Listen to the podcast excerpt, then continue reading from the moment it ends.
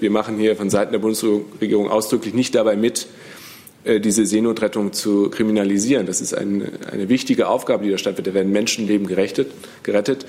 Nichtsdestotrotz, ich wiederhole das nochmal, äh, die Seenotrettung ist kein Instrument, mit dem man Migration steuern kann. So, einen wunderschönen guten Tag in der Regierungspressekonferenz. Ich begrüße den Sprecher der Bundeskanzlerin, Herrn Steffen Seibert, und die Sprecherinnen und Sprecher der Ministerien. Es ist nicht zu übersehen, wir haben sehr viele Gäste heute. Und zwar sind da zehn Volontärinnen und Volontäre des Mitteldeutschen Rundfunks sowie 30 Hospitantinnen und Hospitanten des Auswärtigen Amtes. Ganz herzlich willkommen hier in der Bundespressekonferenz. Liebe Hörer, hier sind Thilo und Tyler. Jung und Naiv gibt es ja nur durch eure Unterstützung. Hier gibt es keine Werbung, höchstens für uns selbst. Aber wie ihr uns unterstützen könnt oder sogar Produzenten werdet, erfahrt ihr in der Podcast-Beschreibung. Zum Beispiel per PayPal oder Überweisung. Und jetzt geht's weiter. Wir beginnen mit Herrn Seibert, der eine Terminankündigung hat und wie immer mittwochs aus dem Kabinett berichtet. Bitte schön. Ja, der Termin, den ich Ihnen ankündigen möchte, der betrifft den morgigen Tag, den 31. Januar. Wir hatten hier ja schon darüber gesprochen, dass die Kommission Wachstum, Strukturwandel und Beschäftigung sich auf einen Abschlussbericht geeinigt hat. Dieser Abschlussbericht wird nun morgen um 18 Uhr im Kanzleramt der Bundeskanzlerin übergeben. Es nehmen neben der Bundeskanzlerin von Regierungsseite auch die Minister Altmaier, Schulze, Heil, Scholz und Seehofer teil. Es ist ein presseöffentlicher Fototermin. Statements sind nicht vorgesehen. Und im Anschluss an diese Übergabe findet ein Gespräch statt, an dem neben den Vorsitzenden der Kommission und den genannten auch die Ministerpräsidenten der hauptsächlich betroffenen Länder teilnehmen, also Nordrhein-Westfalen, Sachsen-Anhalt, Sachsen und Brandenburg. Das wäre die Terminankündigung. Und dann gehe ich gleich zum Kabinett ja, über, ja? Bitte. Hm? Gut, manches haben Sie schon von den Ministern und Ministerinnen ausführlich vorgestellt bekommen, so zum Beispiel den Jahreswirtschaftsbericht 2019, den der Wirtschaftsminister Ihnen hier erläutert hat. Deswegen mache ich es ganz kurz. Die deutsche Wirtschaft wächst auch in diesem Jahr, das zehnte Jahr in Folge, wenn auch etwas langsamer. Für das laufende Jahr rechnet die Bundesregierung mit einem Wachstum des Bruttoinlandsprodukts von einem Prozent. Die Binnenwirtschaft bleibt eine wichtige Stütze unserer Konjunktur, gestützt ihrerseits durch steigende Löhne und Beschäftigung ähm, und durch die Investitionen der Unternehmen. Erhöht haben sich die Risiken im außenwirtschaftlichen Umfeld. Die öffentlichen Finanzen haben sich in den letzten Jahren stetig verbessert. In diesem Jahr 2019 wird Deutschland die europäische Schuldenobergrenze von 60 Prozent des Bruttoinlandsprodukts zum ersten Mal seit 2002 wieder unterschreiten. Und vielleicht noch ein Wort zum Arbeitsmarkt, wo sich die gute gesamtwirtschaftliche Lage ganz besonders zeigt. Wir haben in diesem Jahr, im vergangenen Jahr 2018 mit einer Arbeitslosenquote von 5,2 Prozent den niedrigsten Stand seit der Wiedervereinigung erreicht. Im Jahr 2019 so die Vorhersage wird sie voraussichtlich auf 4,9 Prozent diese Quote sinken und wir erwarten, dass die Zahl der Beschäftigten auf 45,2 Millionen weiter steigt. Der Bundesinnenminister hat den Entwurf eines zweiten Gesetzes zur Verbesserung der Registrierung und des Datenaustauschs zu Aufenthalts- und asylrechtlichen Zwecken äh, im Kabinett eingebracht und es ist dort beschlossen werden, ist geworden. Es geht ganz konkret um die Nutzungsmöglichkeiten des Ausländerzentralregisters. Diese Nutzungsmöglichkeiten werden weiterentwickelt, damit wir die Aufgaben, die nach der Verteilung von Asyl und Schutzsuchenden auf die Länder und Kommunen bestehen, wirksamer organisieren können. Es werden neben, außerdem noch Maßnahmen zur Erhöhung der Sicherheit und zur besseren Steuerung der freiwilligen Ausreise und Rückführung umgesetzt. Und der Gesetzentwurf enthält auch Regelungen zur Verbesserung der Registrierung von unbegleiteten minderjährigen Ausländern. Das Gesetzvorhaben setzt eine entsprechende Vereinbarung aus dem Koalitionsvertrag um. Ein Thema des Gesundheitsministeriums hat dann das Kabinett beschäftigt. Es geht um mehr Sicherheit in der Arzneimittelversorgung. Leider gelangen ja gelegentlich verunreinigte oder gefälschte Medikamente auf den Markt. Daher hat das Kabinett ein Gesetz beschlossen, das die Versorgung von Patienten mit Arzneimitteln sicherer macht, und zwar durch ein ganzes Bündel von Maßnahmen, Beispielsweise können die Zulassungsbehörden demnächst leichter Arzneimittel und Medikamente zurückrufen und äh, auch die Länder bei Inspektionen von Herstellern im Ausland unterstützen. Wenn Versorgungsmängel drohen, können die Behörden damit zeitnah und länderübergreifend tätig werden. Wenn ein Medikament sich als mangelhaft herausstellt und dann ersatzweise ein anderes verordnet werden muss, dann sind die gesetzlich Versicherten künftig von der Zuzahlung befreit. Und auch die Krankenkassen werden für mangelhafte Arzneimittel künftig nicht mehr zahlen. Es gibt noch ein paar weitere Regelungen in diesem Gesetzentwurf. Ich will insbesondere die Einführung des elektronischen Rezepts bis Mitte 2020 nennen. Dann das 26. Äh, Gesetz zur Änderung des Bundesausbildungsförderungsgesetzes, jedem als BAföG bekannt. Um es ganz kurz zu machen, Schüler und Studenten sollen ab Herbst deutlich mehr BAföG bekommen.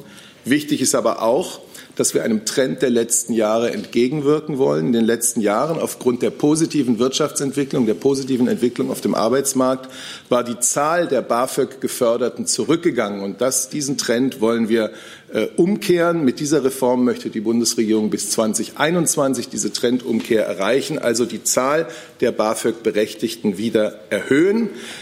Wir wollen mit der Reform die Chancengerechtigkeit beim Zugang zu qualifizierter Ausbildung erhöhen und wir wollen zur Ausbildung ermutigen, um dem Fachkräftemangel zu begegnen. Insgesamt sind in dieser Wahlperiode 1,233 Milliarden Euro vorgesehen. Ich will Ihnen auch ganz kurz die Zahlen nennen. Die Bedarfssätze steigen in zwei Stufen zum Schuljahres- bzw. Wintersemesterbeginn 2019 und 2020. Der Wohnzuschlag wird auch erhöht. Und das heißt, der Förderhöchstbetrag, der steigt von jetzt 200, äh, 735 Euro auf 2020 dann 861 Euro. Die Zuschläge zur Kranken- und Pflegeversicherung für Geförderte werden ebenfalls angehoben. Und damit wir das erreichen, was ich beschrieben habe, also die Trendumkehr, mehr Förderberechtigte wieder äh, hineinzunehmen, soll der Freibetrag für das Elterneinkommen angehoben werden.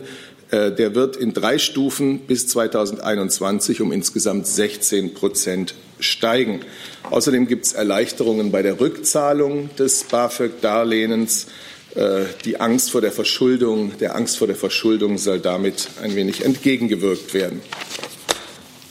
Zuletzt, ja, zuletzt tatsächlich, die Zustimmung äh, zur Unterzeichnung des Protokolls zum Nordatlantikvertrag über den Beitritt der Republik Nordmazedonien. Das Bundeskabinett hat der Unterzeichnung dieses Protokolls zugestimmt. Wir sind davon überzeugt, der NATO-Beitritt Nordmazedoniens wird einen Beitrag zu Sicherheit und zu Stabilität nicht nur im euroatlantischen Raum leisten, wird nicht nur die transatlantische Gemeinschaft stärken, sondern wird auch ein wichtiger Impuls für die weitere Stabilisierung des westlichen Balkans sein. Es ist also eine wirklich gute Nachricht für Europa und für das transatlantische Bündnis. Sie wissen, die Voraussetzung für diese nun anstehende NATO-Mitgliedschaft Nordmazedoniens war, dass der lange, lange äh, Namensstreit mit Griechenland gelöst werden konnte. Im Juni des vergangenen Jahres haben die beiden Regierungen in Skopje und Athen das sogenannte Prespa-Abkommen geschlossen, um diese Namensfrage zu klären. Das ist ein historisches Abkommen, ähm, in dem Skopje und Athen Geschichte geschrieben haben und einen, wie gesagt, über 25 Jahre währenden Streit beigelegt haben. Die NATO-Staats- und Regierungschefs haben sich im Juli 2018 äh, infolge dieses Abkommens ähm, dazu geeinigt, die Einladung zur Aufnahme von Beitrittsverhandlungen mit der Regierung in Skopje auszusprechen, vorbehaltlich der innerstaatlichen Umsetzung dieses Abkommens. Und die ist nun erfolgt durch eine Parlamentsabstimmung in, in Skopje am 11. Januar und eine Parlamentsabstimmung in Athen am 25. Januar. Das wäre es erstmal. Vielen Dank. Äh, da das so viele verschiedene Themen sind, würde ich sie jetzt doch einzeln einmal durchgehen. Eine Sekunde bitte. Ähm, erstens zum Termin im Kanzleramt morgen. Da ist die Kollegin dort hinten. Bitte schön. Ähm, ja, Henrike Rosbach, Süddeutsche Zeitung. Ich wollte fragen, was die Regierung für Erwartungen an das Treffen hat. Also wird es dort schon Zusagen an die Ministerpräsidenten der betroffenen Kohleländer geben? Mit was kann man da äh, konkret rechnen morgen? Ja, ich erlaube mir noch mal auf das zurückzugehen, was ich am Montag zu dem Thema hier gesagt habe. Ähm, wir werden nun erst einmal den Bericht der Kommission im Detail und sorgfältig auswerten und prüfen. Und dann werden die zuständigen Ressorts schon im Februar erste Bewertungen vornehmen. Äh, Im Anschluss wird es dann durch die Bundesregierung Gespräche mit den betroffenen Ländern, den betroffenen Energieunternehmen geben. Und damit bereiten wir dann die erforderlichen Rechtsetzungsmaßnahmen vor. Wir sind also in einem Prozess. Ähm, Kollege Wackett, wollen Sie auch zur Kohlekommission noch mal? Okay, dann machen wir das jetzt mal als Thema noch mal. Bitte schön. Ja, dann verstehe ich noch nicht ganz, äh, wenn das alles später noch kommen soll, was jetzt der Sinn dieses Termins, ähm, des Treffens mit dem Ministerpräsidenten ist. Es gibt ja auch einen Brief der Ministerpräsidenten, in dem die auch nochmal Forderungen stellen. Spielt das denn gar keine Rolle? Ich möchte dem Treffen am äh, morgigen Donnerstag nicht vorgreifen. Ich wollte nur wissen, warum man sich trifft. Weil ein Abschlussbericht äh, vorliegt zu einem energiepolitisch, klimapolitisch und strukturpolitisch immens wichtigen Thema. Äh, da müssen viele, viele Weichen gestellt werden in den nächsten Wochen und Monaten.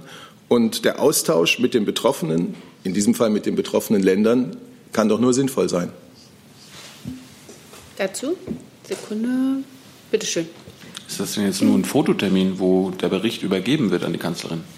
So wie ich es gesagt hatte, die Übergabe des Berichts ist ein Fototermin. Danach gibt es ein Gespräch. Okay. Gut, dann äh, gehen wir noch mal kurz die Themen durch. Der Wirtschaftsbericht, da würde ich mal, gehe ich davon aus, dass es jetzt keine weiteren Fragen gibt. Da hatten wir gerade den Bundeswirtschaftsminister hier. Äh, der Gesetzentwurf des Bundesinnenministeriums zum Ausländerzentralregister. Bitte schön, Herr Jung. Würde mich interessieren, Herr Schmidt, warum äh, Kindern jetzt schon ab sechs Jahren Fingerabdrücke abgenommen werden sollen, was das verbessern soll. Das soll verbessern äh, einfach die Erfassung äh, der Kinder und zwar die ähm, ganz grundsätzlich sichere Erfassung und Identifizierung der Kinder. Ähm, wie Sie wissen, haben wir in der Vergangenheit hier mehrfach zu Zahlen von unbegleiteten minderjährigen Flüchtlingen und auch vermissten unbegleiteten minderjährigen Flüchtlingen berichtet und mussten dabei jeweils darauf hinweisen, dass die Zahlengrundlage, die wir für unsere äh, Analyse der Situation heranziehen, leider sehr unsicher ist, weil wir schlichtweg nicht richtig erfassen konnten bisher. Das soll mit dieser Altersabsenkung verbessert werden, um eben sicherzustellen, dass wir in Zukunft besser wissen um die Situation kleiner und äh, Jugendlicher und, und, Kinder, die sich im Status der unbegleiteten minderjährigen Flüchtlinge befinden. Ist das mit dem Grundgesetz vereinbar? Also dürften äh, Kinder in Deutschland, also deutsche Kinder auch die Fingerabdrücke abgenommen werden oder ist das jetzt nur für äh, Kinder von Geflüchteten? Also eine verfassungsrechtliche Problematik erkennen wir dort nicht, sonst hätten wir einen solchen Vorschlag nicht gemacht. Äh, ganz generell ist äh, darauf hinzuweisen, dass das auch eine europarechtliche Regelung dem zugrunde liegt, die hier für Deutschland dann auch national umgesetzt wird. Dazu die Kollegin in der sechsten Reihe, bitte. Ähm, das ist ja kein neuer Vorschlag. Den hatte ja auch der Vorgänger von Herrn Seehofer, Herr de Maizière, schon vorgelegt. Und es wurde da nicht umgesetzt. Was macht Sie so zuversichtlich, dass es nun doch umgesetzt werden kann? Ähm, also wir wollen mit dieser Absenkung des Alters ähm, die besondere Schutzbedürftigkeit äh, der Kinder anerkennen und dieser Rechnung tragen, um auch eben in diesen vermissten Fällen sie eindeutig zuordnen zu können. Und ich glaube, da ist einfach äh, erkannt worden, dass dieser Bedarf dazu besteht und es äh, eben vernünftige Gründe gibt, solch eine Absenkung jetzt durchzuführen. Frau von Mallinckrodt, bitte. Also jetzt nicht zu den Fingerabdruckthematik, so, nee, aber zu dem Gesetz, das heute Ach so, zum Gesetz, ja. ja okay. Ähm, Herr Schmidt, mich würde auch noch mal interessieren, ähm, es soll ja auch ähm, sozusagen eine Maßnahme sein gegen Mehrfachidentitäten.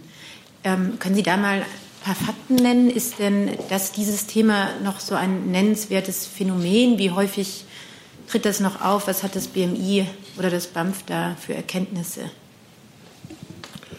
Also ich habe Ihnen jetzt hier äh, keine konkreten Zahlen äh, mitgebracht oder kann Ihnen im Moment keine konkreten Zahlen nennen zu diesen Mehrfachidentitäten. Äh, insgesamt ist aber so, dass das Gesetzespaket eben zur Erhöhung der Sicherheit ähm, äh, der Identifizierung beitragen soll. Das ist schon ein erklärtes Ziel. Ob und inwieweit dieses Gesetz dann wirkt, das wird man am Ende dann beurteilen müssen.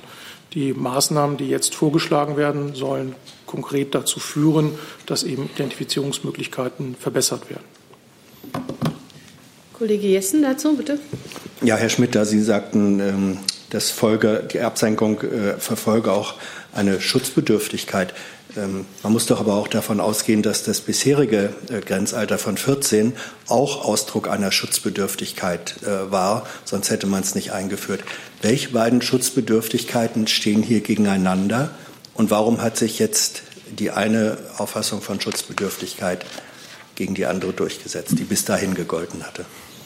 Und ich glaube, da äh, sicherlich gibt es da einen ein Widerstreit, wenn Sie so wollen, zwischen eben äh, der Schutzbedürftigkeit eines Jugendlichen und äh, auf der anderen Seite aber das Schutzgut seiner persönlichen Integrität und seiner Sicherheit.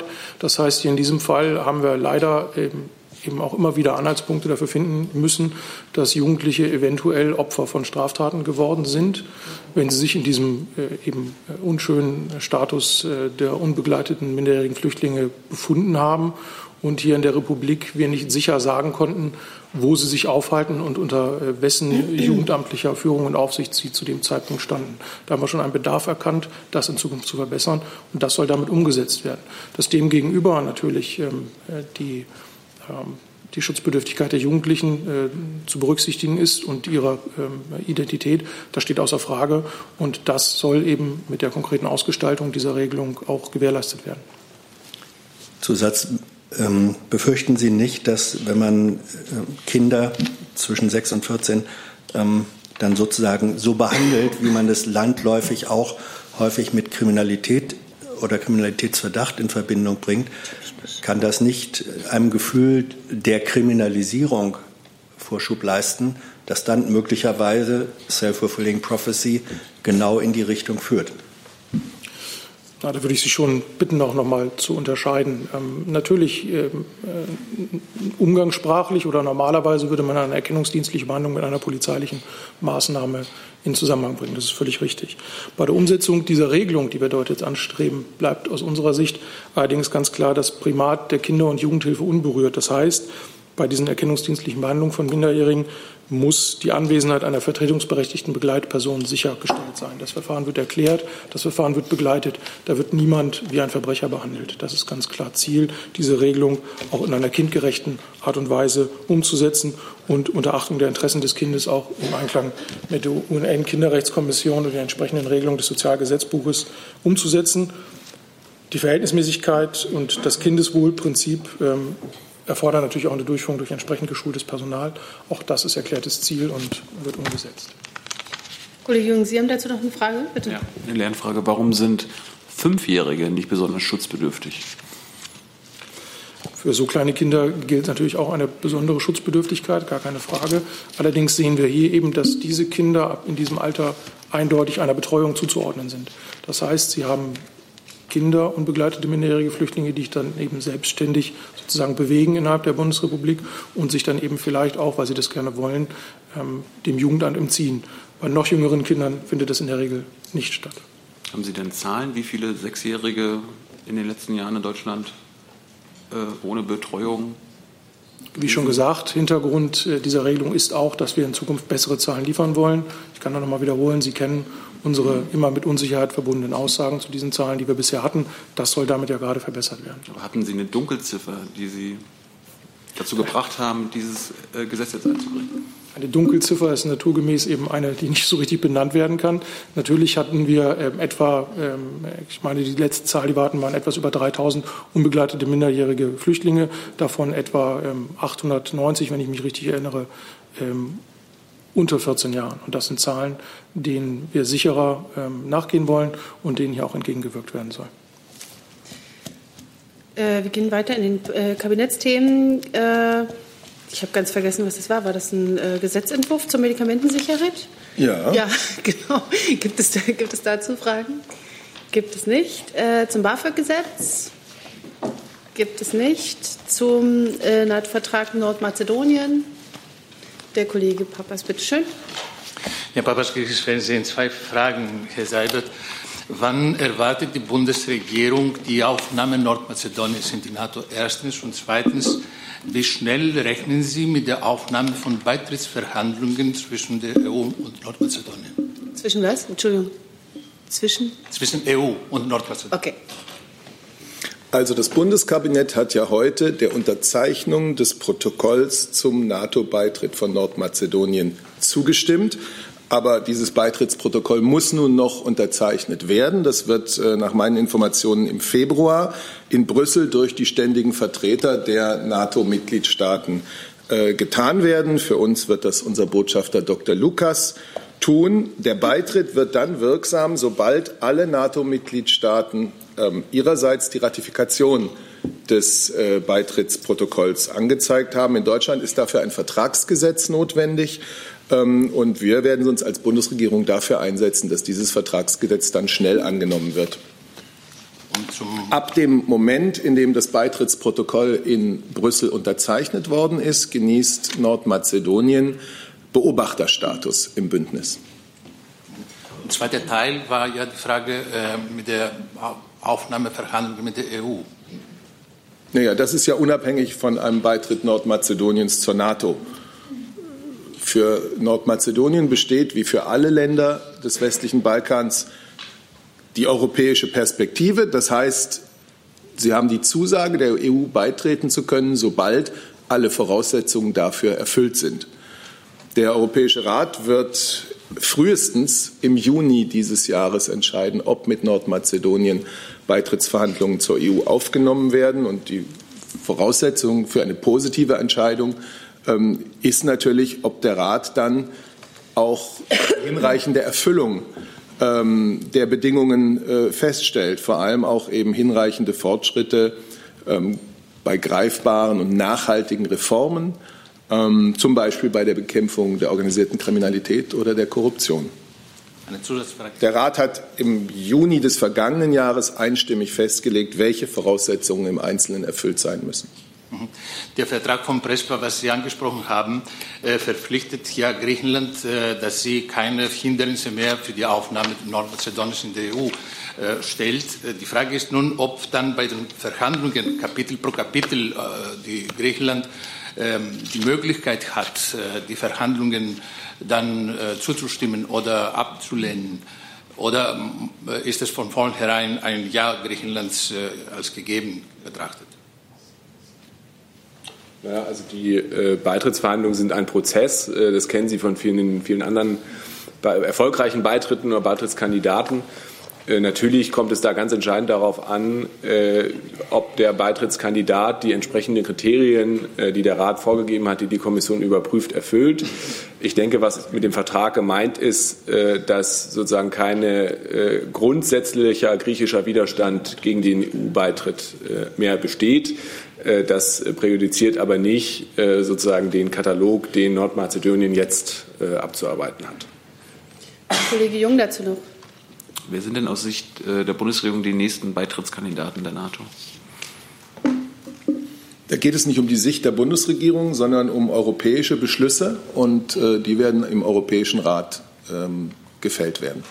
Aber sind Ihnen aktuelle Kandidaten bekannt, also Länder, die der NATO beitreten möchten, die vielleicht auch einen Antrag gestellt haben? Die grundsätzliche europäische Perspektive, wie ich es beschrieben habe, besteht für alle europäischen, äh, alle, alle äh, Länder des westlichen Balkan und in welchem Schrittfolge, in welchem Tempo das geht, darüber wird dann im Einzelnen äh, der Europäische Rat nach Überprüfung der individuellen Zustände und der individuellen Fortschritte in den Ländern äh, entscheiden.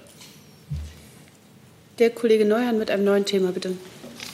Ja, mein erstes Thema wäre das äh, deutsch-chinesische Verhältnis. Dazu hätte ich eine ganz grundlegende Frage an Frau Alemanni. Ich würde gerne wissen, was das Bundeswirtschaftsministerium tut gegen einseitigen Technologietransfer von Deutschland nach China, ganz grundsätzlich.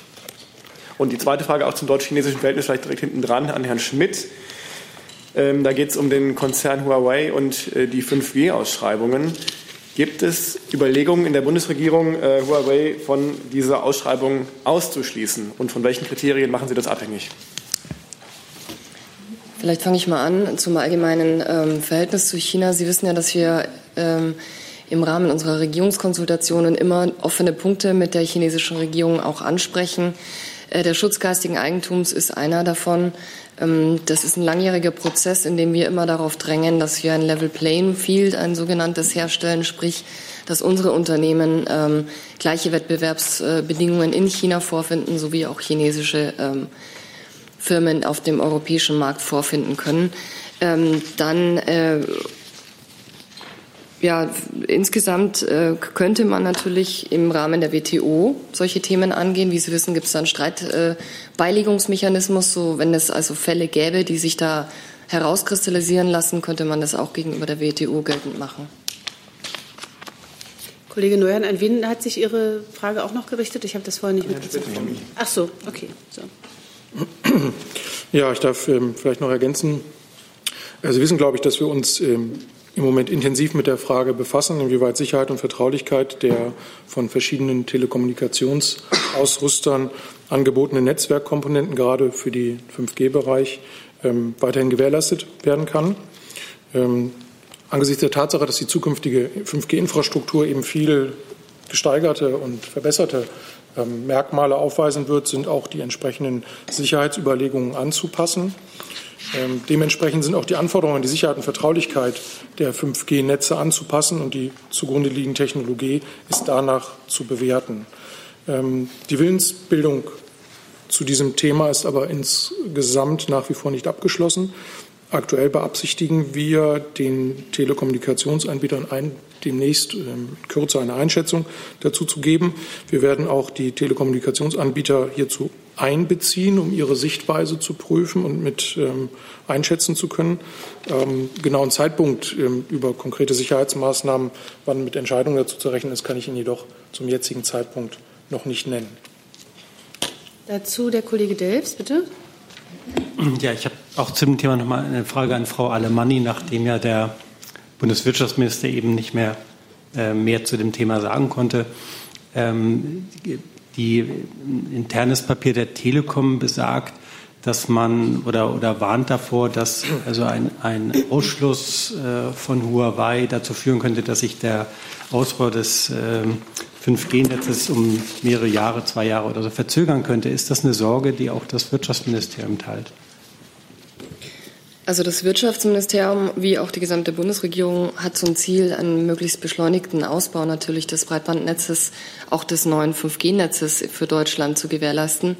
Ich denke, das ist ein rechter Bürger, dass das schnell und flächendeckend ähm, bald zur Verfügung steht. Das ist auch wichtig für unsere Unternehmen und unsere innovativen ähm, Fortschritte in unseren Unternehmen, also auch für die künftige Wettbewerbsfähigkeit unseres Industriestandortes. Ähm, nichtsdestotrotz ist wichtig, dass äh, die hohen Sicherheitsanforderungen zum Schutz der Daten gewährleistet werden können. Und zum Vergabeverfahren hat sich der Minister ja vorhin äh, geäußert. Darf ich nochmal nachfragen? Ja, bitte. Können Sie, können Sie ganz kurz, also das war jetzt noch nicht eine eine Antwort auf meine Frage. Eigentlich haben Sie denn die Befürchtung, falls jetzt Huawei, die ja offenbar schon in dem in dem 4G-Netz sehr viel verbaut worden sind, Teile von denen, wenn die jetzt nicht mehr im 5G-Netz verbaut werden dürften, ob das dann äh, Ihrer Meinung nach den Ausbau dieses Netzes äh, verzögern würde? Da kann ich, das ist die gleiche Frage, also gibt es die gleiche Antwort. Ähm, zu Konjunktiven kann ich mich hier nicht äußern. Äh, wenn es zu einem Ausschluss von Huawei käme, was dann wäre mit der Verzögerung? Der Minister hat ja auch von, von Wettbewerbern gesprochen. Es gibt ja mehrere auf dem Markt. Ähm, Ziel der Bundesregierung ist ein schneller Ausbau. Ich hatte deutlich gemacht, warum das für die Wirtschaft wichtig ist. Ziel ist aber auch der Schutz und der hohe äh, Schutz der Daten. Dazu die Kollegin in der sechsten Reihe, bitte schön. Äh, hallo Jensen, äh, Journalistin von Phoenix TV China. Und ähm, ähm, also die gleiche Diskussion und weil der USA hat Anklagen gegen Huawei erhoben. Und ähm, zwar das eine Frage für Herr Schmidt. Und denken Sie, dass eventuell würde auch ähm, also, ähm, die Prüfungsprozess von Huawei als potenzielle Anbieter ähm, beeinflussen? Und noch eine weitere Frage. Äh, ein anderes Thema oder? Das gleiche Thema, ja. Okay. Ja, bitte. Und denken Sie, dass eine 100% Sicherheitsprüfung eigentlich ist möglich? Weil zum Beispiel, wenn das Huawei nicht ein Anbieter von der ganzen äh, Netzwerk ist und Huawei ist immer noch ein Anbieter für, für viel, also zum Beispiel Einheiten und Teilen von der ganzen Netzwerk. Danke. Ähm Also ganz grundsätzlich werden wir ähm, bei allen Überlegungen zu Fragen der Netzsicherheit alle Aspekte berücksichtigen, die im Rahmen einer verhältnismäßigen Vorgehensweise erforderlich und wichtig sind aus unserer Sicht. Ähm, da, wie gesagt, die Willensbildung über konkrete Maßnahmen dazu im Moment noch nicht abgeschlossen ist, bitte ich Sie um Ihr Verständnis, dass ich da nicht darüber spekulieren kann, was jetzt einzelne Anbieter oder einzelne Maßnahmen angeht. Ganz grundsätzlich lässt sich, glaube ich, noch sagen, dass die Abwägung zwischen Sicherheit, ähm, Verlässlichkeit der Technik, Funktionsfähigkeit der Technik und einem, einem Angriff auf diese Technik natürlich immer getroffen werden muss. Ähm, dass wir wahrscheinlich hundertprozentige Sicherheit nie wirklich garantieren können. Es wird immer ein Wettlauf zwischen demjenigen, der Sicherheit in einem Netz garantieren will, und demjenigen, der eben versucht, in ein solches Netz einzudringen, sein. Und äh, wir können nur versuchen, diese Probleme, die wir dort sehen, ernst zu nehmen und möglichst große Sicherheit, gesetzt zu dem Aufwand, den wir dafür betreiben müssen, zu garantieren. Dazu Kollegin von Malikreuth, bitte. Ja, mich würde zu dem ganzen Komplex auch mal die Meinung des Auswärtigen Amtes interessieren. Es ist ja mit den Vorfällen jetzt in Kanada und USA gewissermaßen auch eine diplomatische, ähm, ein diplomatischer Belang geworden, Herr Breul. Ähm, wie blicken Sie auf diesen Umgang mit einem äh, Unternehmen wie Huawei und ähm, was ist da die Meinung der Bundesregierung dazu? Ja, also ich weiß nicht genau, äh, wie ich auf Ihre Frage antworten soll, ehrlich gesagt, weil das ja ähm, einmal sozusagen ein Themenkomplex ist, ähm, wo es Gerichtsverhandlungen gibt, ähm, äh, wo es individuelle äh, Anklagen gibt, wo es Verquickungen gibt zu Fällen, die in anderen Ländern stattfinden. Also das ist für mich ein bisschen schwierig, das zu kommentieren. Lassen Sie mich vielleicht nur so weit sagen, dass wir natürlich schon mit Sorge betrachten, dass ist bei Auseinandersetzungen, die zwischen großen Mächten auf dieser Welt äh, stattfinden, Konkurrenzkämpfe, die entstehen, das in unterschiedliche gesellschaftliche Bereiche vordringt äh, und auch in den technologischen Bereich. Ähm, in Fachkreisen wird gesprochen von sich zwei entwickelnden Technosphären. Ähm, äh, all diese Entwicklung beobachten wir natürlich mit großer Aufmerksamkeit und sehen sie auch ein Stück weit mit Sorge, weil sie äh, nicht dem entsprechen, was wir gerne sehen als gutes und integratives Modell einer Globalisierung, wo alle Marktteilnehmer in der Welt zu gleichen und fairen Bedingungen teilnehmen können. Also ich weiß nicht, ob Ihnen das reicht, so als allgemeine Einschätzung ähm, zu den individuellen Fällen äh, in China und äh, in Kanada ähm, kann ich mich auf Rückfrage vielleicht noch äußern, aber da kann ich kein pauschales Urteil hier abgeben. Ich will jetzt zu dem, Entschuldigung, aber ich, zu dem, ich will es einfach nur kurz der guten Ordnung halber, wir haben es schon nach halb, ich habe noch neun Themen hier auf der Liste. Ich würde jetzt gerne Herrn Delfs noch und ähm, Herrn Jung zu dem Thema ranlassen. Sie haben noch eine Nachfrage und dann würde ich ein neues Thema aufrufen, weil sonst kommen wir heute nicht voran. Bitte schön. Ja, genau. Also ich, dann ähm, frage ich noch mal kurz nach, Herr Boll.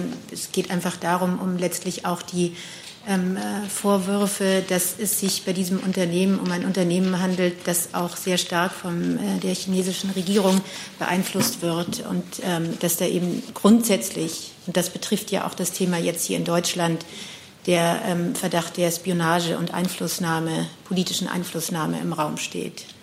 Und das ist ja etwas, was auch sicherlich auch vom Auswärtigen Amt bewertet wird. Ja, also dazu kann ich vielleicht nur allgemein sagen, selbstverständlich, Huawei ist ein chinesisches Unternehmen äh, und unterliegt auch der chinesischen Gesetzgebung.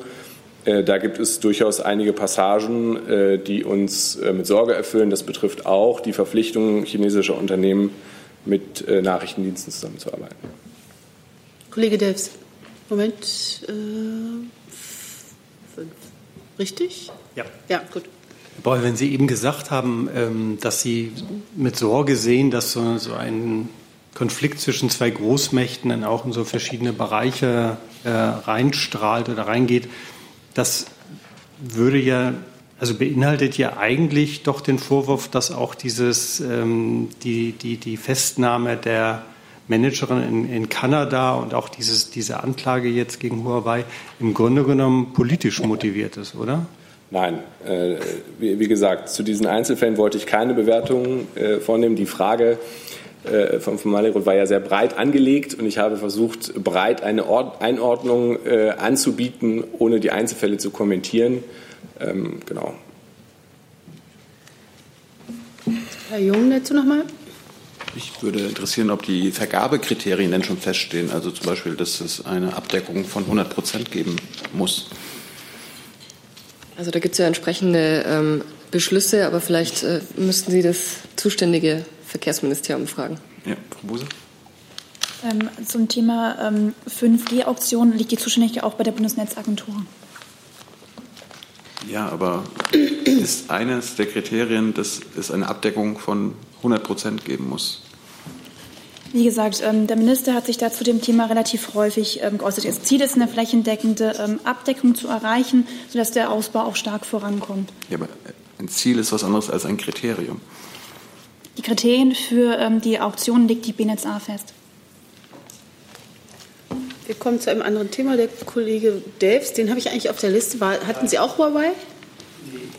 Wie schade. Okay, ja. bitte schön. Nee, aber, äh, also das, das, unser Lieblingsthema Brexit, Herr, Herr Seibert, da wollte ich jetzt nochmal nachfragen. Ähm, die, die, offizielle Ansage der Bundesregierung und auch der Kanzlerin ist ja immer, man, man werde alles Mögliche tun, um einen No-Deal zu vermeiden. Jetzt hat ja gestern Abend die britische, britische Unterhaus einen einen Beschluss gefasst, der ja die, die Risiken eines No-Deals doch wieder etwas erhöht hat oder noch mal erhöht haben. Ähm, sieht die Bundeskanzlerin, die ja alles Mögliche unternehmen will, um das zu vermeiden, irgendeine Möglichkeit jetzt dieses Paket noch mal aufzuschnüren oder in irgendeiner Form noch mal diesen Backstop äh, nachzuverhandeln, sodass das britische Unterhaus dem zustimmen kann? Also, die Bundesregierung begrüßt, dass das britische Unterhaus sich dafür ausgesprochen hat, die EU nicht ohne Austrittsabkommen verlassen zu wollen. Das ist nämlich auch schon lange unsere Überzeugung. Die Bundesregierung hat zur Kenntnis genommen, dass das britische Unterhaus mehr Klarheit über das zukünftige Grenzregime zwischen Irland und Nordirland benötigt. Und nun ist es an der Premierministerin, an Theresa May, dem EU-Verhandlungsführer Michel Barnier und Kommissionspräsident äh, Jean-Claude Juncker zu diesem Thema konkrete Erläuterungen zu geben. Die Öffnung des Austrittsabkommens steht nicht auf der Tagesordnung. Weitere Fragen zum Thema Brexit?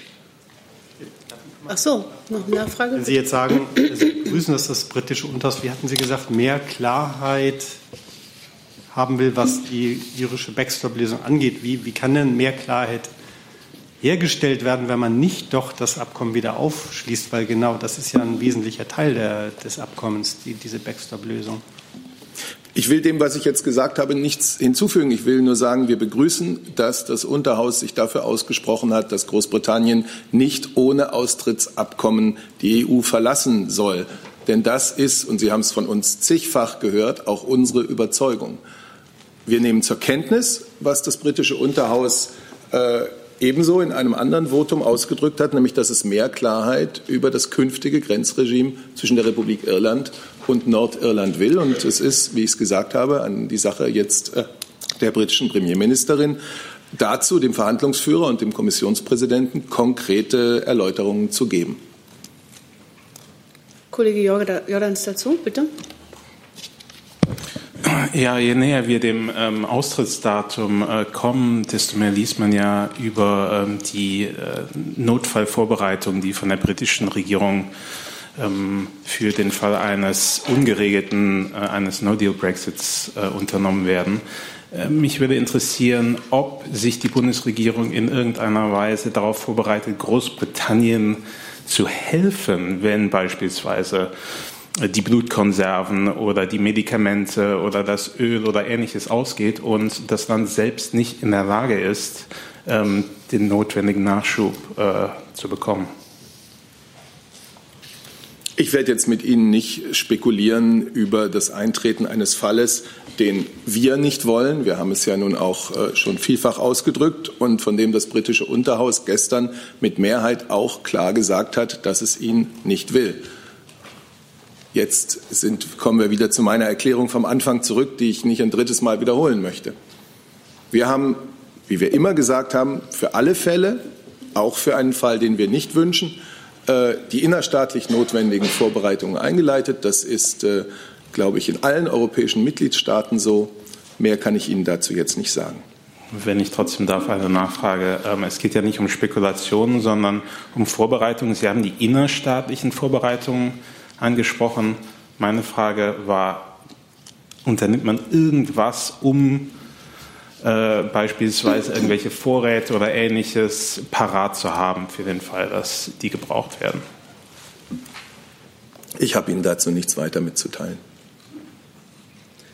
Kollege Neuhand mit einem neuen Thema, bitte. Ja, am Montag haben ja die beiden großen, die beiden Volksparteien CDU und SPD ihre Ostpapiere vorgestellt. Frage an Herrn Seibert. In den Papieren heißt es relativ deckungsgleich, dass neu geschaffene Einrichtungen des Bundes in Ostdeutschland angesiedelt werden sollen, bis eine annähernd gleiche Verteilung von Arbeitsplätzen vorliegt. Ich würde gerne wissen, welche neuen Einrichtungen will die Bundesregierung in den, in den nächsten zwei Jahren schaffen? Also zunächst einmal bin ich jetzt als Regierungssprecher, glaube ich, nicht der Richtige, um ein Papier der Parteien hier zu kommentieren. Wollte ich auch gar nicht. Genau. Und alles Weitere würde ich Ihnen in einer schriftlichen Antwort zukommen lassen. Dann haben wir aktuelle Zahlen aus dem BMI. Bitte schön. Ich hatte Ihnen vorhin aus dem Kopf versucht, die Zahlen zu rekapitulieren zu den unbegleiteten minderjährigen Flüchtlingen. Jetzt habe ich sie doch noch gefunden. Ich habe sie dabei und würde sie gerne noch mal genau benennen. Derzeit gelten nach Angaben des Bundeskriminalamts 3.192 unbegleitete minderjährige Ausländer als vermisst. Davon waren 884 jünger als 14 Jahre. Der Stand dieser Zahlen ist der 1.1.2019. Danke. Vielen Dank. Dann hat das nächste Thema die Kollegin hier vorne in der vierten Reihe. Dankeschön, Martina Herzog, dpa. Ich habe mehrere Fragen. Äh, eine geht ganz schnell. Ein Thema jetzt. Ein Thema, okay. Ja, bitte. Dann entscheide ich mich mal für den kaputten Regierungsflieger Theodor Heuss und die Frage, ob dadurch die Japanreise möglicherweise in Frage steht. Das geht sowohl an Herrn Seibert als auch an Herrn Breul. Ich kann Ihnen, weil ich den genauen Sachverhalt noch gar nicht kenne, dazu keine Auskunft geben. Und ich nehme mal an, dass das Verteidigungsministerium auch noch nicht sehr viel, aber vielleicht. Moment, so. Also ich habe kurz bevor ich hierher gekommen bin auch gehört, dass es wohl in Addis Abeba ein Problem mit dem Flugzeug dort gibt. Äh, aber nach dem Informationsstand, den ich dort hatte, handelt es sich um einen technischen Defekt, äh, von dem man hofft, dass man ihn dort auf dem Flugplatz innerhalb eines überschaubaren Zeitrahmens beheben kann. Dazu auch noch eine Frage. äh, Ähm, genau, das letzte Mal war ja der Entwicklungsminister der Leidtragende, der dann von Sambia aus nicht nach Berlin zurückfliegen konnte mit der Regierungsmaschine. Steht denn da der Grund des Schadens an dieser Global 5000, dieser zweite Schaden, den es auf dieser Reise gab, steht da der Grund schon fest? Danke. Da kann ich Ihnen keine Auskunft zu geben. Da bitte ich Sie, sich bitte an die äh, Luftwaffe zu wenden. Äh, die hat ein eigenes Presseinformationszentrum. Die könnten mittlerweile über diese Detailfrage Auskunft geben. Vielen Dank. Dann hat der Kollege Papas, wo ist er? Ist gar nicht mehr da. Ähm, dann, äh, Moment. Das, Moment, eine Sekunde bitte, ja. Äh, war das Ihr Thema? Nein. Okay, dann sind Sie jetzt mit einem neuen Thema dran. Bitte schön. Ähm, eine Frage an das BMI bitte. Ähm, am Freitag sind die sogenannten Ankerzentren in Bayern ein halbes Jahr in Betrieb. Das war ja seitens des BMI immer als Pilotphase oder Pilotprojekt ähm, benannt. Für welchen Zeitraum ist denn dieses, diese Pilotphase anberaumt und was passiert äh, nach Abschluss dieses Zeitraums? Und ähm, angesichts der Tatsache, dass ja nur drei Bundesländer bisher ihre Ankunftszentren oder Erstaufnahmeeinrichtungen in Ankerzentren umbenannt haben, wie fällt denn da die Zwischenbilanz des BMI aus? Danke. Ähm, ja, da bitte ich um Ihr Verständnis. Da habe ich jetzt den aktuellen Sachstand nicht hier dabei, würde ich Ihnen gerne nachreichen. Bis morgen früh, wenn es geht. Versuchen wir. Danke. Moment. Äh, dann hat der Kollege Jordans oder war das vor dem Brexit? Okay, bitteschön. Einmal über den Ärmelkanal nach Frankreich. Ähm, dort macht man sich auf die Rückkehr von bis zu 250 IS-Kämpfern in den kommenden Wochen gefasst, äh, die bisher von den syrischen Kurden festgehalten wurden. Ähm, ich weiß, Herr Breul, dass ähm, äh, ja auch viele deutsche IS-Mitglieder ähm, von den Kurden im Norden Syriens festgehalten wurden. Und es würde mich interessieren, mit welchen Zahlen rechnet die Bundesregierung da? Und ähm, sind Sie mit den Kurden in Kontakt, äh, was die Rückkehr dieser ähm, Kämpfer und ihrer Angehörigen nach Deutschland angeht? Ja, ähm, das Thema hatten wir hier schon ein paar Mal. Da hat sich ähm, aus unserer Sicht ähm, auch nicht wesentlich was geändert, ähm, da unsere Botschaft in Damaskus ja weiter geschlossen ist. Ist eine faktische, äh, eine konsularische Betreuung faktisch äh, nicht möglich. Äh, wir haben zwar Kenntnis von äh, Fällen einzelner deutscher Staatsangehöriger, die sich in Nordsyrien Gewahrsam befinden. Eigene Erkenntnisse im Auswärtigen Amt äh, haben wir aber nicht. Wenn wir von Fällen erfahren, prüfen wir im Rahmen dessen, was möglich ist, durch konsularische Betreuung, etwa auf türkischer Seite im Grenzgebiet ähm, in humanitären Fällen zu unterstützen. Aber wie gesagt, ähm, da haben wir keine ähm, eigenen Erkenntnisse über genaue Zahlen und konsularische Betreuung, wie wir sie in fast allen Ländern der Welt anbieten, ist in Syrien derzeit nicht möglich. Nachfrage. Ähm, meines Verständnisses nach läuft das so, die Syrer, äh, die syrischen Kurden haben Listen von Personen mit Nationalitäten, die sie den Ländern geschickt haben, unter anderem auch Frankreich. Ähm, sagen Sie, dass Deutschland so eine Liste nicht bekommen hat und man nichts weiß von diesen Leuten, die praktisch abgeschoben werden sollen? Naja, also die Lage in Nordsyrien ist vor allem eins, nämlich sehr komplex. Ähm, und auch die Herrschaftsverhältnisse und, äh, und Kontrollen über einzelne Gebiete äh, und Gefangenen ähm, sind schwierig zu überblicken. Wie ich vorhin schon ein bisschen verklausuliert sage, wir haben Kenntnis von Fällen, aber wir haben keine Erkenntnisse vor Ort, weil wir einfach dort nicht präsent sein können. Ähm, wenn wir Kenntnis erhalten, gehen wir dem Rahmen der sehr überschaubaren Möglichkeiten nach. Ähm, aber äh, ich glaube nicht, äh, auch nicht, dass die französischen Kolleginnen und Kollegen äh, da eine abschließende Liste haben, die die Lage in Nordsyrien adäquat widerspiegelt. Kollegin Bouchot mit einem neuen Thema. Die Frage geht auch wieder an Herrn Schmidt. Ähm, es gibt italienische Medienberichte, wonach sich Deutschland als eines von mehreren EU-Ländern bereit erklärt, Flüchtlinge von der Sea-Watch, äh, wieder ein Schiff, was im Mittelmeer gerade schippert, ähm, aufzunehmen. Können Sie das bestätigen und können Sie vielleicht auch, weil es ja nicht das erste Mal ist, dass diese Schiffe nicht anlanden können und man händeringend äh, danach sucht, wer, sie, wer die Flüchtlinge aufnehmen könnte, vielleicht auch mal die aktuelle Situation bewerten? Wie zufrieden sind Sie mit dieser Lage im Mittelmeer? Ähm, also diese Nachricht, ähm, dass da jetzt eine Lösung gefunden scheint, ist ja ganz neu. Da bitte ich Sie um Verständnis, ähm, dass ich das nicht ad hoc hier bewerten kann. Ich kann Ihnen allerdings zum jetzigen Zeitpunkt sagen, dass äh, wie in allen bisherigen Seenotrettungsfällen sich das äh, BMI auch in diesem aktuellen Fall für eine rasche Lösung eingesetzt hat. Ähm, diese Lösung muss, auch das ist weiterhin unsere Überzeugung, im Rahmen der gemeinsamen europäischen Verantwortung und Solidarität eine ausgewogene Verteilung auf verschiedene EU-Mitgliedstaaten vorsehen. Und deshalb hat sich die Bundesregierung auch in diesem Fall wieder ausdrücklich dazu bereit erklärt, neben dann eben jetzt offenbar gefundenen anderen Mitgliedstaaten einen solidarischen Beitrag zu leisten. Dazu noch? Nein. Gut. Bitte schön.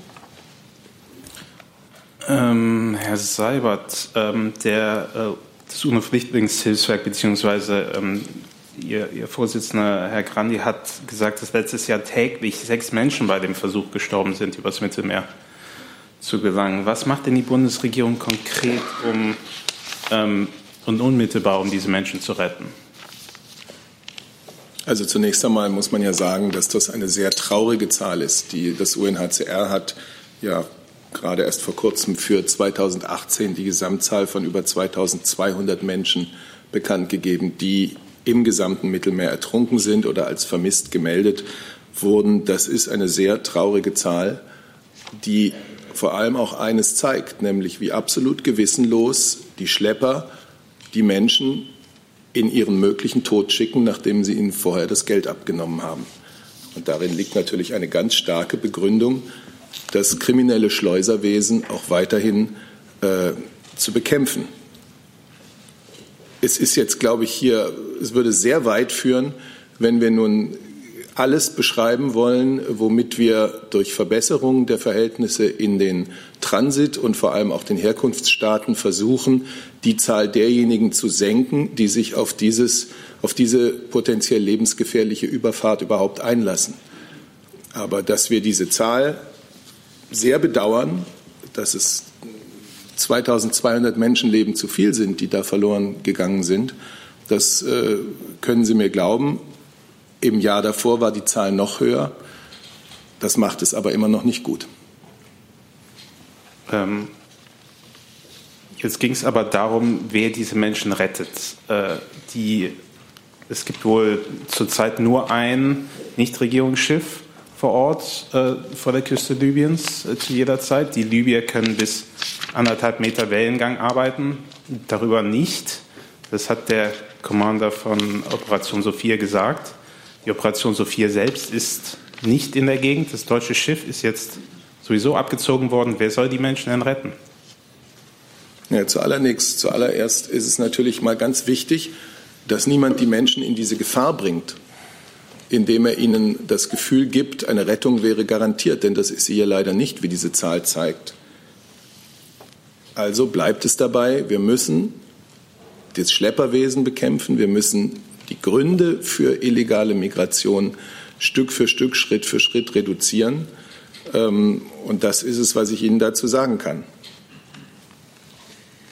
Kollege Jessen dazu bitte. Herr Seibert, der UNHCR hat eine auch sehr traurige Statistik veröffentlicht. Im Jahr 2017 kam ein toter Flüchtling auf 38 äh, insgesamt Flüchtlinge. Äh,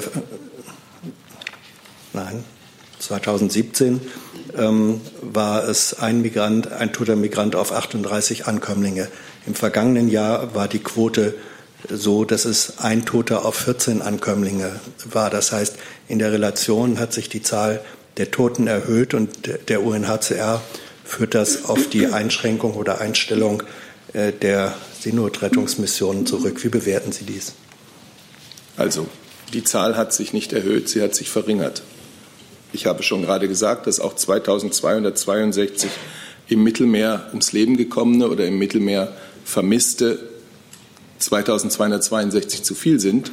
Es bleibt aber trotzdem eine Tatsache, dass im Jahr davor die Zahl deutlich höher war. Und ansonsten verweise ich auf das, was ich hier gesagt habe. Ja, aber die Relation. Ähm, einer von 14 ist eine andere Relation als einer von 38. Das ist doch eine eigene Dimension.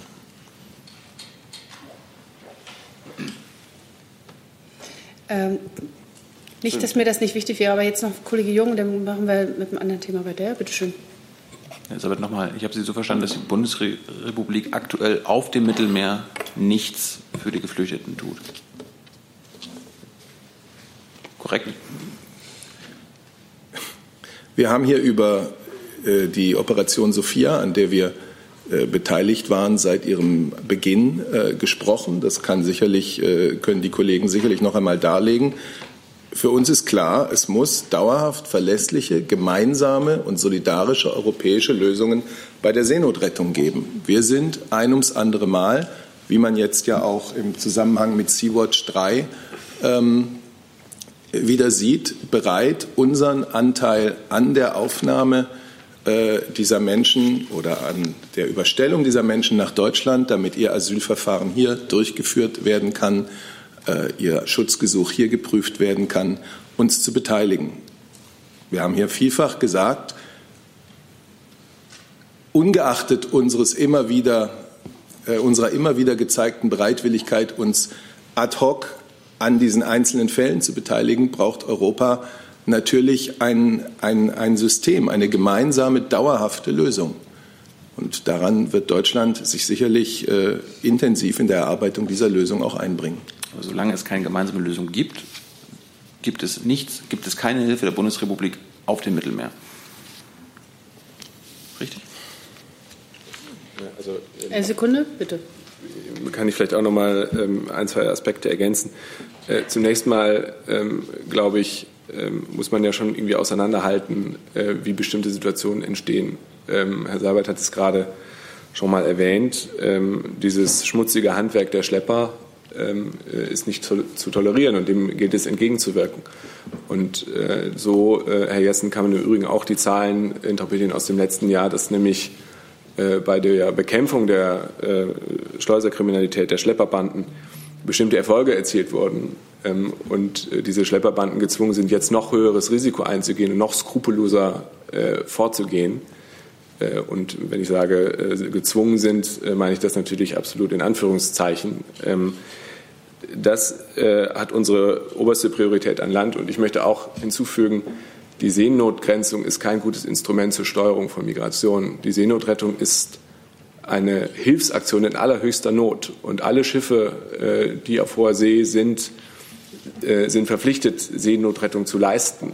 Äh, und das ist wichtig. Und das ist sehr gut, dass sich daran die Schiffe beteiligen. Und wir machen hier von Seiten der Bundesregierung ausdrücklich nicht dabei mit, diese Seenotrettung zu kriminalisieren. Das ist eine, eine wichtige Aufgabe, die da stattfindet. Da werden Menschenleben gerechtet, gerettet.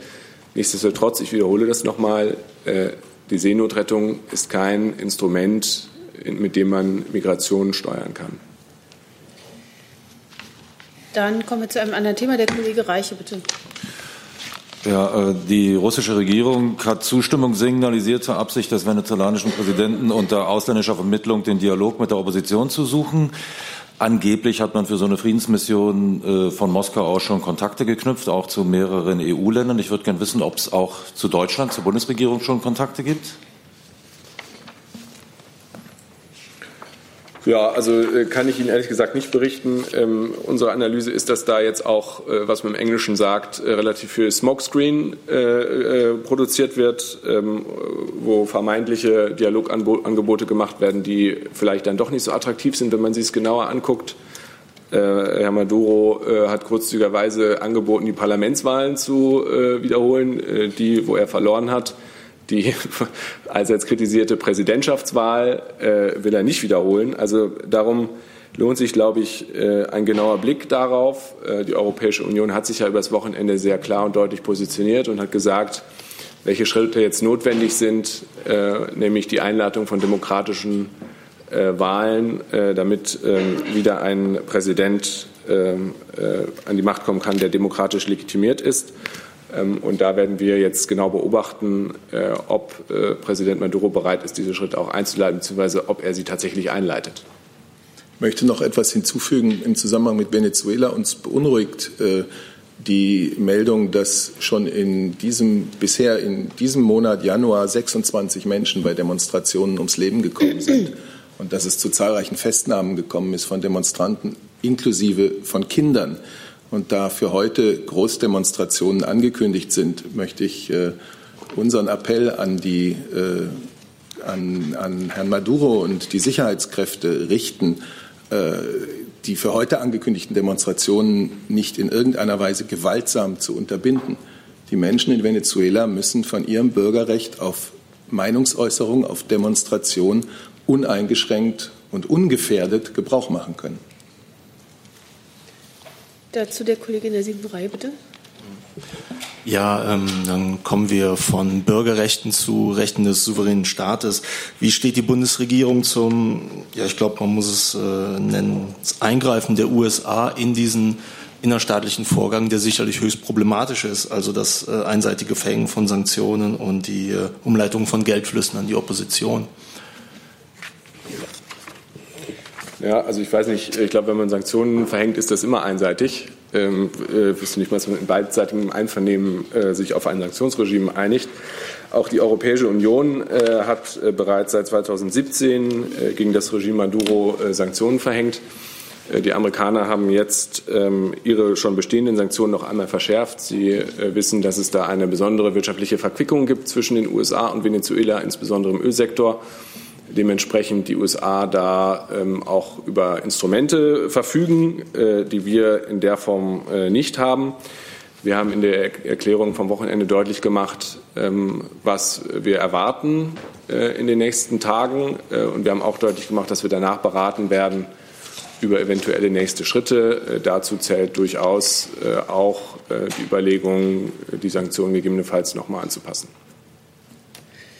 Dazu der Kollege Delfs. Das hat sich erledigt jetzt. Okay, Kollege Jung nochmal. Gibt es was Neues zu diesem ähm, deutschen Journalisten, der inhaftiert ist, Herr Breu?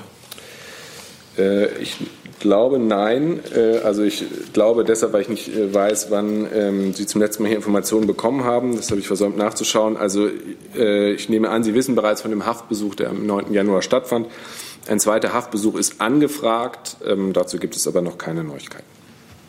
Kollege Reich dazu? Ja, noch eine kurze Nachfrage ans Außenamt. Wie viele deutsche Staatsbürger sind denn insgesamt in Venezuela inhaftiert?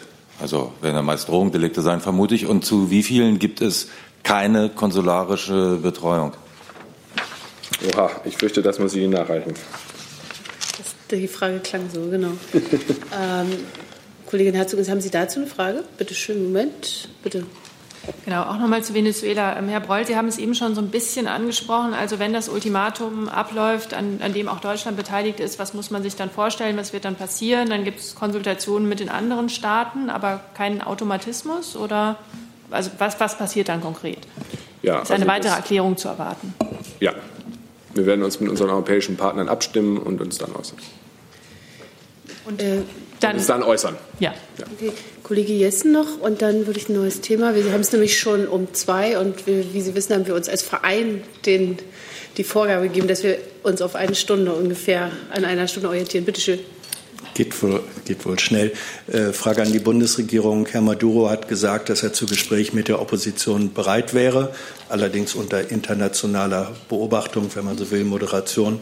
Würde die Bundesregierung gegebenenfalls für eine solche Rolle zur Verfügung stehen? Ja, Herr Hessen, das ist mir ein bisschen zu hypothetisch. Äh, wenn Parteien auf uns zukommen und äh, gute Dienste anfragen, dann sind wir immer gesprächsbereit. Aber ob das in dem konkreten Fall wirklich hilfreich sein könnte oder nicht, das äh, kann ich nicht beurteilen. Kollegin Rosbach mit einem neuen Thema, bitte. Ja, ich habe eine Frage zu der geplanten Entlastung äh, von Betriebsrentnern in der Krankenversicherung. Ähm, das BMG ist auch da. Vielleicht nicht mit dem BMAS tauschen, weil Sie sind dann, gehören dazu. Also ähm, ich wüsste gerne, ähm, Herr Spahn hat ja Vorschläge vorgelegt, ähm, Betriebsrentner zu entlasten. Das würde drei Milliarden kosten, zweieinhalb möchte er davon von Herrn Scholz haben. Der hat schon gesagt, nee, von mir nicht. Ich wüsste gerne, wie BMF und BMG gegenseitig begründen, dass der jeweils andere das bezahlen muss. Und von BMAS wüsste ich gerne, auf wessen Seite Sie stehen, denn Sie haben ja ein durchaus äh, veritables Interesse an der Stärkung der Betriebsrenten. Soll ich mal anfangen? Ja, danke schön für die Frage. Ähm, der Minister hat sich heute Morgen auch da noch mal zu geäußert und hat darauf hingewiesen, dass es ja auch Wunsch aller drei Koalitionsparteien ist, dazu ähm, Entlastungen bei den Versorgungsbezügen, sprich auch bei Betriebsrenten zu kommen.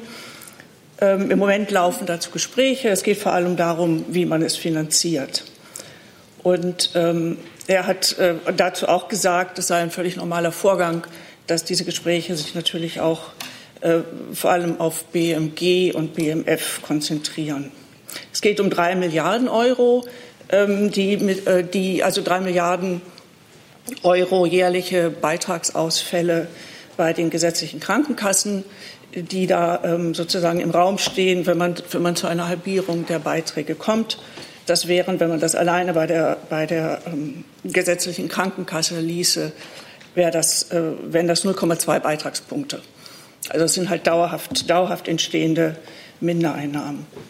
Ähm, insofern ist der Minister der Meinung, und da hat er natürlich auch, kann er sich äh, stützen auf den, auf den, auf den Beschluss des CDU-Parteitages, äh, CDU dass das eine gesamtstaatliche Aufgabe ist, diese, diese Entlastung zu finanzieren und dass man hier zu einer fairen Aufteilung der Lasten kommen sollte. Vielleicht äh, darf ich äh, kurz dazwischen, weil ich jetzt mehrfach angesprochen wurde. Wir haben uns ja gestern auch zu dem Thema geäußert. Ich kann hier noch mal sagen, äh, für den Bundesfinanzminister ist das ein wichtiges Anliegen. Er teilt dieses Anliegen, die Doppelverbeitragung von Betriebsrenten äh, abzuschaffen, wie das BMG ja bereits ausgeführt hat. Gibt es dazu erste Überlegungen in diesem äh, Ressort? Eine Ressortabstimmung zu diesem Thema wurde noch nicht eingeleitet. Zu Details können wir sozusagen da, äh, daher auch noch nicht Stellung nehmen. Grundsätzlich äh, gilt für nicht prioritäre Projekte sind keine zusätzlichen Mittel im Bundeshaushalt vorgesehen. Klar ist deshalb, jedes neue Vorhaben muss gegenfinanziert sein und das jeweilige Fachressort hat die Aufgabe, einen entsprechenden Vorschlag für eine solide Gegenfinanzierung zu machen. Das ergibt sich aus dem Koalitionsvertrag. Genau, da, vielleicht darf ich da noch einen Satz hinter, hinterher äh, ähm, äh, legen. Ähm, also es ist klar, es gibt, keinen, es gibt keinen abgestimmten Referentenentwurf, sondern es ist im Gespräch. Wir führen dazu Gespräche. Das war's. Danke. Wenn Sie jetzt äh, meinen Beitrag auch noch hören wollen, ich kann äh, dem eigentlich nicht wirklich was hinzufügen. Sie wissen, dass ähm, der Minister und das BMAS natürlich jegliche Bemühungen unterstützen, äh, den Effekt der Doppelverbeitragung abzubauen. Er, hemmt die ähm, äh, den Ausbau von Betriebsrenten. Wenn es dazu jetzt einen ersten Vorschlag gibt und einen Schritt weitergegangen werden kann, ist das erstmal prinzipiell erfreulich. Aber ähm, es muss dazu weitere Gespräche geben und da habe ich tatsächlich den Kollegen nichts hinzuzufügen. Ich habe noch eine Nachfrage zum BNG, Entschuldigung. Aber es gibt, ja ein, es gibt ja einen Entwurf und in dem steht drin, dass Sie nur einen kleinen Teil aus dem Gesundheitsfonds nehmen wollen und noch ein bisschen was aus den Kassenreserven. Deshalb wundert es mich, dass Sie da jetzt so wenig konkret werden können. Ja, wie gesagt, also es, es, es gibt keinen abgestimmten Referentenentwurf und äh, es, es, ist, es wird über, über diese Punkte werden Gespräche geführt und jeder hat natürlich seine Position, aber es gibt keine sozusagen ähm, abgestimmte, es gibt keinen abgestimmten Entwurf. Und um welche, um sozusagen welche Größenordnung es geht, habe ich jetzt ja auch gerade nochmal geschildert. Es gibt nicht nur keinen abgestimmten Entwurf, es gibt äh, keine Ressortabstimmung. Also die Ressortabstimmung wurde noch nicht eingeleitet. Vielen Dank bis hierhin, oder? Dann hat das Auswärtige Amt eine Nachlieferung, nehme ich an. Ja, genau, eine Nachlieferung mit großem Dank an meine Kolleginnen und Kollegen, äh, die vor dem Fernseher sitzen. Also wir haben im Moment drei Deutsche in Venezuela in Haft. Zu allen besteht konsularischer Zugang.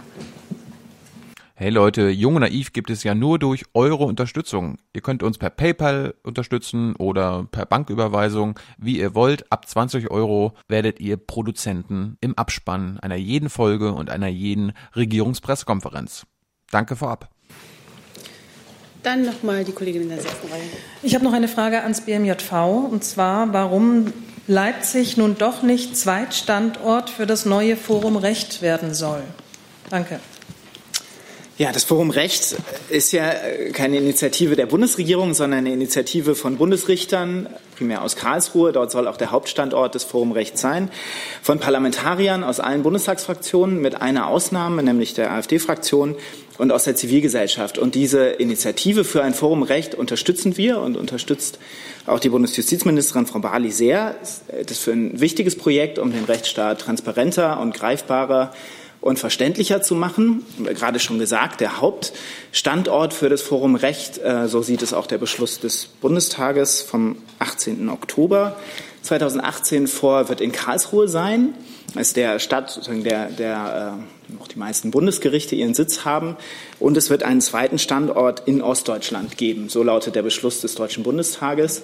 Alles Weitere wird primär im Bundestag äh, besprochen und ähm, anschließend auch beschlossen werden, nämlich welche Rechtsnatur das Forum Recht jetzt bekommen wird, ob es eine Stiftung des öffentlichen Rechts wird. Ähm, das würde dann vom Deutschen Bundestag beschlossen werden und anschließend wird es ein Realisierungskonzept geben, in der dann sicherlich auch die Standortfrage geklärt wird. Aber derzeitiger Stand ist Karlsruhe und ein weiterer Standort in Ostdeutschland. Aber da war ja Leipzig sehr konkret im Gespräch. Also warum das wohl jetzt nicht mehr der Fall ist, dazu können Sie gar nichts sagen. Es ist nicht, also nach meinem Wissen ähm, oder unserem Wissen als äh, BMJV nicht mehr von nicht, nicht mehr von Leipzig die Rede, sondern ähm, es ist nach dem Beschluss des Bundestages, den ich gerade genannt habe, wird es einen weiteren Standort in Ostdeutschland geben. Insofern ist äh, da auch Leipzig äh, weiter, weiter mit dabei, nach unserem Wissen. Aber es ist, wie gesagt, auch nicht äh, unsere Initiative, sondern es ist eine breite Initiative aus der Richterschaft, aus der Zivilgesellschaft, eben mit unserer Unterstützung. Aber ähm, nicht allein von uns. Äh, Kollegin Herzog, ich habe Sie vorsorglich noch, weil Sie gesagt haben, okay, habe ich jemanden vergessen? Das ist nicht der Fall. Dann beende ich diese Regierungspressekonferenz und wünsche allen noch einen schönen Tag.